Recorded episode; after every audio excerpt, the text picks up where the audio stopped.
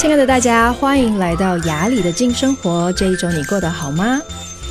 最近呢，我得到非常多朋友的私讯，想要跟我反馈一下，就是听了雅里静生活的感想。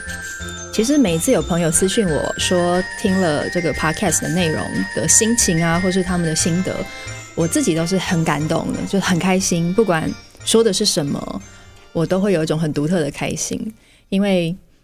在这个小小的平台上。每周跟大家分享一次我的内在世界，我觉得在这个平台上的朋友都特别亲近，因为就好像我们交流的不只是外在，交流更多内在的部分。那这次有一两个朋友他回馈给我，然后有一个朋友他就说他就是很喜欢这个内容啊，听完之后他都会觉得很安静。那还有另外一个朋友我觉得比较特别，他说其实他的状况是有一点像是有忧郁倾向的。他是有有在服用一些药物，不是非常严重到那种就是会非常非常困扰，但是是有在用药的。但是他说他听了雅里的静生活之后，他会觉得晚上比较好睡。这个是他反馈给我的，我觉得啊，非常的与有荣焉。听到这样子的话，就是觉得哎，哇哦，原来我的 podcast 可以帮助大家。睡得更好，那他就说他觉得听了之后，好像心会比较安静下来，身体会比较放松，比较容易进入一个可以放手。因为其实睡眠就是需要你对脑袋的思绪有一个放手嘛。他觉得听了之后比较容易自然而然的有想要睡觉的感觉。那我真的很开心，觉得自己的 podcast 媲美安眠药。当然，当然就是说。没有那么厉害啦，但就是有帮助，然后同时也不用代谢身体里面的药性嘛，对吗？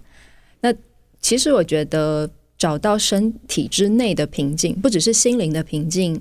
身体之内的平静，它也是我们一直在学习的。我们怎么在生活中真的放松？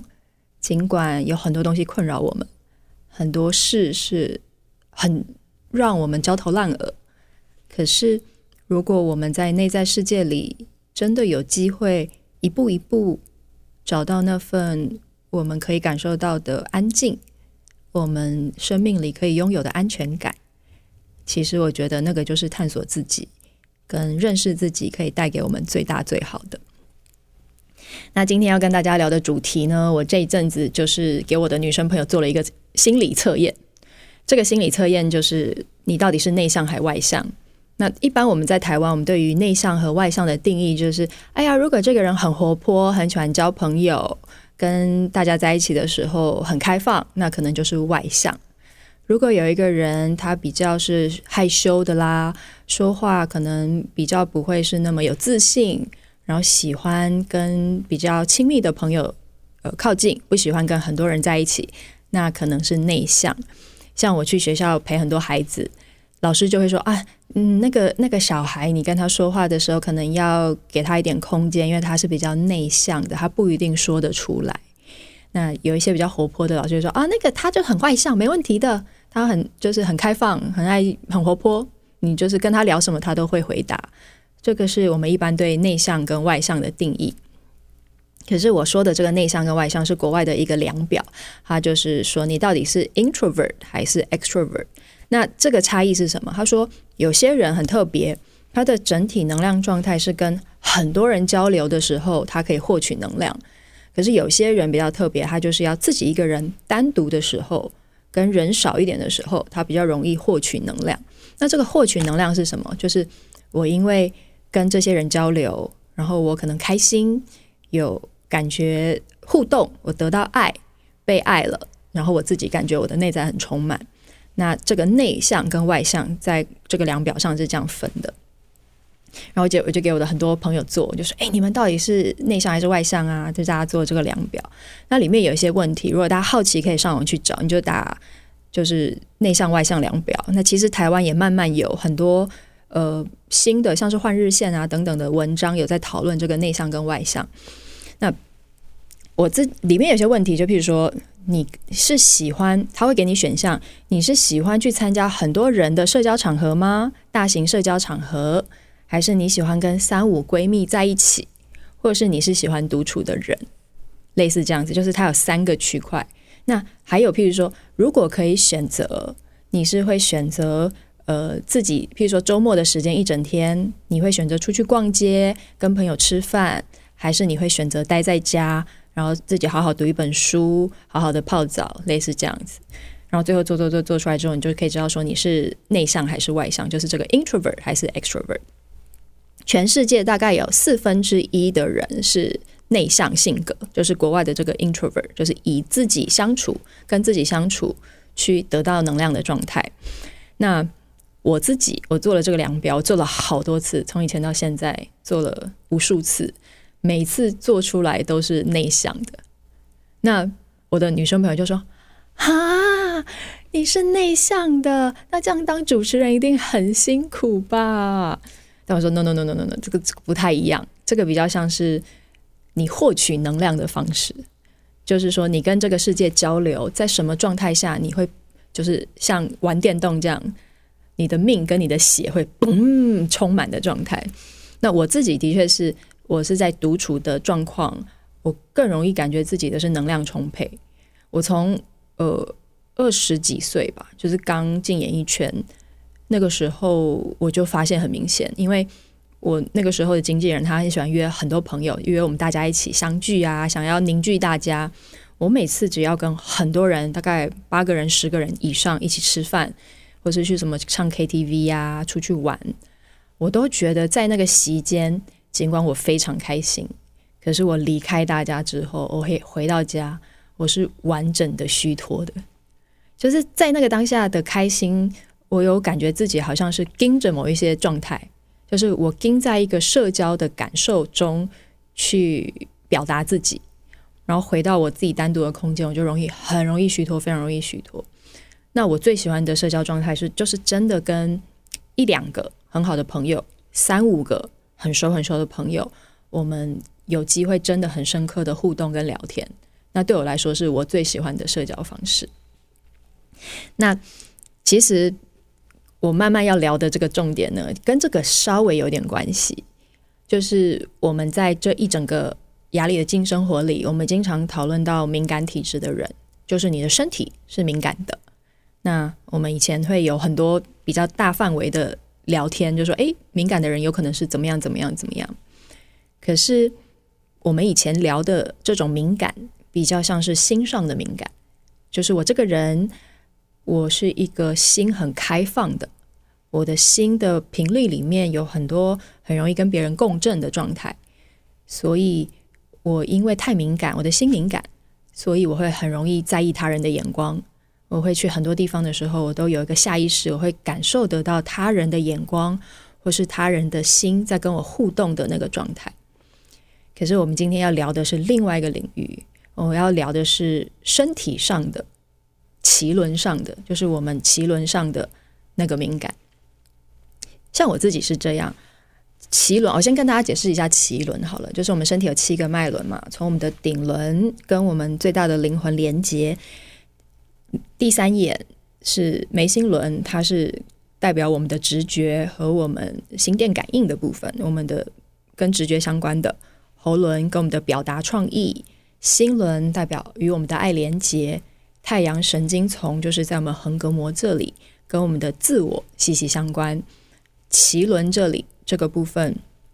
它是我们这个人与世界、人与人之间连接很重要、很重要的管道。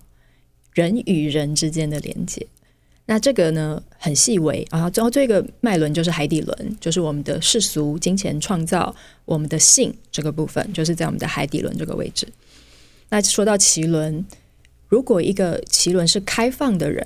他可以利用脐轮跟很多跟他有缘的人连接，来到这个世界上。当他渴望创作的时候，他如果利用脐轮去吸引很多人，他们会有一个很好的团队，因为这个是很深刻从我们脐轮发展出来的连接。人出生到我们的这个肉身，最早在脐轮上的连接，就是我们跟妈妈的连接。当我们是一个小小的胚胎，在妈妈肚子里的时候，这个脐轮就担负着我跟母亲的最直接的在脐带上的一份连接。所以，一个孩子如果他在妈妈的子宫里面孕育的时候，他的脐轮和妈妈完整的开放，彼此是很共融的，那么这个孩子就会有一个非常健康的脐轮，他来到这个世界上会很自然而然的拥有脐轮的稳定度。可是，如果一个孩子他在脐轮上跟妈妈的连接是缺失的，这个妈妈可能在孩子还没有生出来之前，她对于身为妈妈的意愿是很低的，她会说。我真的不是很想当妈妈，可是我就怀孕了。我在把这个孩子生出来之前，我可以把给他所有的营养，我可以给孩子所有他需要的。可是我先不想，我不先不想这个孩子的事，我就等他生出来再说。所以在这个怀孕的过程里，妈妈的脐轮跟孩子的脐轮是没有完整连接的，孩子在心里会有一个很深刻、很深刻的被拒感。就是我完全感觉我在妈妈肚子里的时候，我是被这份母爱拒绝的，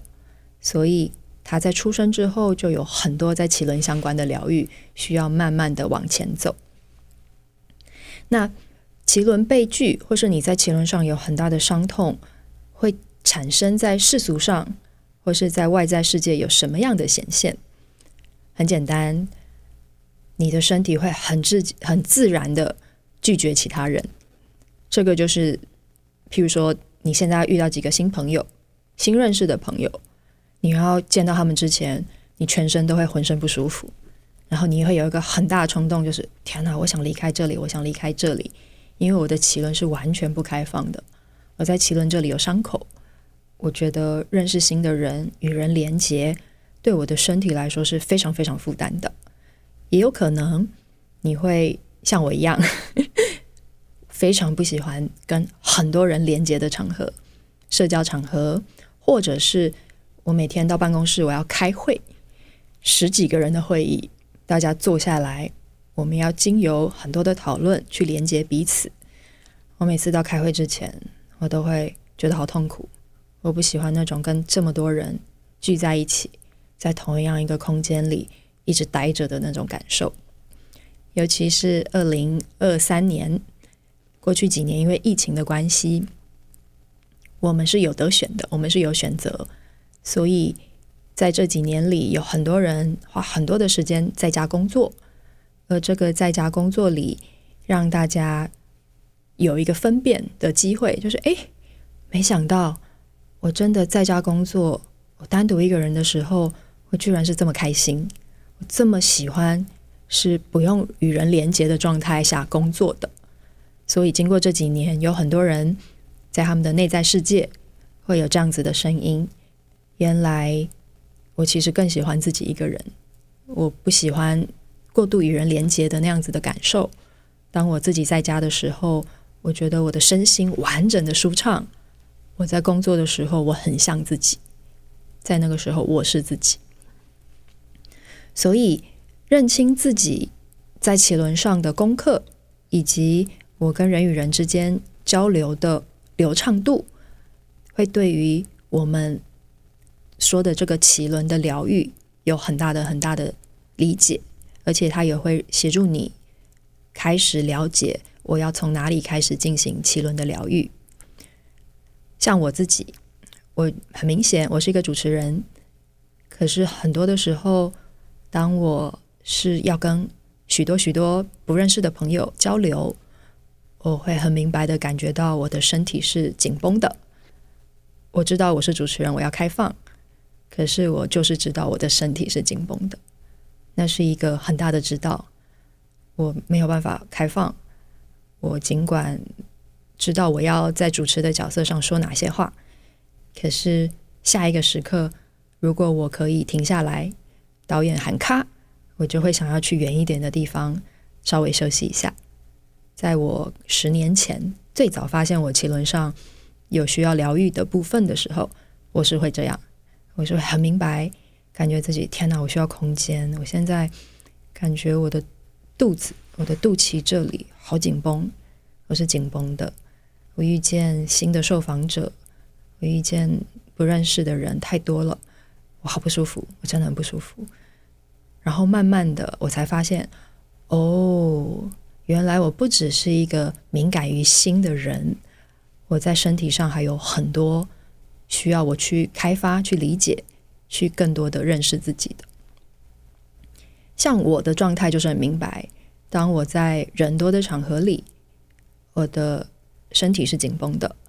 那份紧绷就来自于脐轮的不开放。可是，如果一个很好、很善于跟人流动的主持人，尤其是非常适合主持呃活动的，因为活动的现场可能好几百人嘛，很善于利用你的脐轮去与人连接的主持人。他很容易用他的身体去创造很多的渲染力跟感染力，那个是我在主持的早期的时候没有完全感受到的。那我也觉得我比较幸运，因为我主持的大部分就是人比较少的儿童节目，比较不是很大型的活动。然后慢慢的一步一步，我待会会跟大家分享，可以用什么样的方式，除了理解自己之外。你要如何协助你的脐轮真的有机会开放？真的有机会从一个我觉得我此生我这一生可能都是这样了，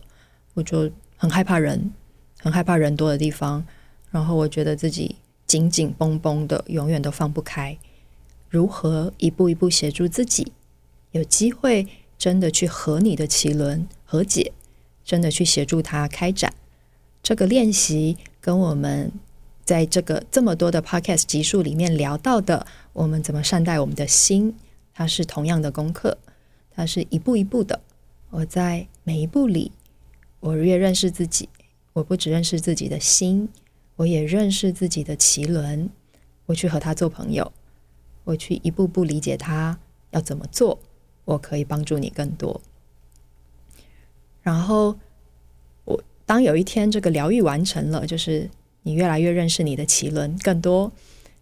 不代表疗愈完你就可以去人多的地方，然后哈哈哈哈参加很多社交活动，参加很多 party，然后都不会有事。啊，更多的就是当我有一天我真的跟很多人很多人相处，我必须要跟很多人连接的时候，我的身体会更放松。我不一定会真的喜欢，可是我可以感觉到我的身体是相对放松的。我不会在每次要遇到新朋友的时候很紧绷，我不会在每一次需要去很多人的社交场合的时候，我就想回家，我就待在那边一下下，我就天哪，啊，我好痛苦，我想回家。它就是一个可以协助你开放你自己的这样子的一些练习，但是不代表你要改变自己到另外一个完全不一样的状态。那这个练习。其实很简单，有两个部分。第一个，我们刚才聊到，你的脐轮是你与母亲连接的开端。我们在母亲的子宫里，我们有很大的机会去历练我们的脐轮，感受到我们的脐轮。如果一个从妈妈孩子妈妈在在妈妈肚子里开始，在孩提时期、婴儿时期。没有被完整的流动的脐轮，那么长大之后的功课，你可以再回头去与妈妈的这个部分有所化解。如果你很明白的感受自己，你知道我的妈妈其实那时候生我的时候，她其实是不要我的，她其实还没有准备好当妈妈，她不知道怎么当妈妈，那你就可以给自己一个机会。安静下来，我只是很单纯的，我想象利用冥想的方式，我协助自己回到过去孩提时期、baby 时期，在妈妈肚子里胎儿时期的那个状态。我很单纯的感受到我与母亲之间在脐轮上、在脐带中间的那份血液的流动，很单纯的，不用带着批判，不用带着痛苦，或是带着任何。你觉得需要被疗愈的，就是很单纯。我想象自己是一个 baby，一个胎儿在妈妈肚子里。我看着妈妈与我中间脐带的那份连结，那份连结里有我们交换的血液，有妈妈给我的营养，有所有她对我此生身为母亲的缘分，感受那份在脐轮上与母亲中间的连接，看着，单纯的看着，不带批判的，不带看法的，感觉那份流动。如果是一个很敏感的朋友，你会知道，当这个东西开始流动，我的肚子这里靠近脐轮这里，它会有很多很多不一样的震动，它会开始有点像，哎呦，怎么有点像我的肚子在发抖？怎么好像肚子开始有个东西在转？觉得我本来这里好紧绷的，好紧绷的，突然就有一点开始松开了。回到在婴儿时期、胎儿时期的状态去疗愈脐轮。对于脐轮整体的开展是非常非常有帮助的，因为我们的身体里最重要与外连接的管道就是我们的肚脐这个地方，而最早的开端就是与母亲的关系，所以这个是一个推荐给大家可以去使用的方式。而第二个，第二个，在我们的双足之下踏踩的土地，地球母亲，它有一个很大很大疗愈的力量。因为脐轮是人人与人之间的连接，它的频率跟地球的整体能量是非常相近的，所以当我们带着意识的很稳稳的踏踩在这块很美很美的地球母亲的土地上，我意识到一个我有向下扎根的能力。你用想象自己的双足往下延伸，一直到地心，然后这份稳定度。会协助地球母亲有一个向上的能量给予你，那是地球母亲给予的一份大地之母的疗愈力。那个疗愈力可以从下往上深入你脐轮的位置，然后在脐轮的地方很深很深的协助你去跨越在脐轮上所有所有你需要被疗愈的。地球母亲的力量，其实是我们现在很多人。生活在城市里的人，我们已经忘记很多的。其实，很多很多的疗愈都跟我们的地地表、跟我们的地球有关。所以，只要只要大家是带着很大很大的信任，我踩在土地上，我感觉我自己向下扎根，然后感觉到地球母亲有一股回应的回应，由下往上的力量来到我的脐轮，然后让一切发生，让所有的疗愈。自然而然的发生，而这样子的疗愈，它就可以大大的协助一个有脐轮上困扰的、脐轮上需要疗愈的人有所进展，一步一步的，慢慢的。我已经感觉到地球母亲的能量了，在我的脚底下。那今天就跟大家分享这两个很独特的小疗愈的技巧。那像我自己，真的就觉得，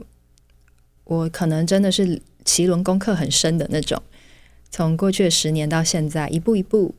我慢慢越看清，其实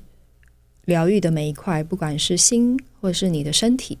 它都是需要自己去看见。当我真的发现我在很多人的时候是紧绷的，我去一步一步找到原因，然后到现在，我觉得不管。在我的脐轮上的疗愈是快或慢，不管是真的是不是能够真的完全疗愈，可是我就是很享受的这个，因为我看见自己有这样子的故事，所以当我到人多的地方，我有一份体谅，我能够体谅自己啊，没关系，有点紧张没关系，我知道我的脐轮还在进展，慢慢来。好，今天就跟大家分享这个脐轮的疗愈。我们下期见喽，拜拜。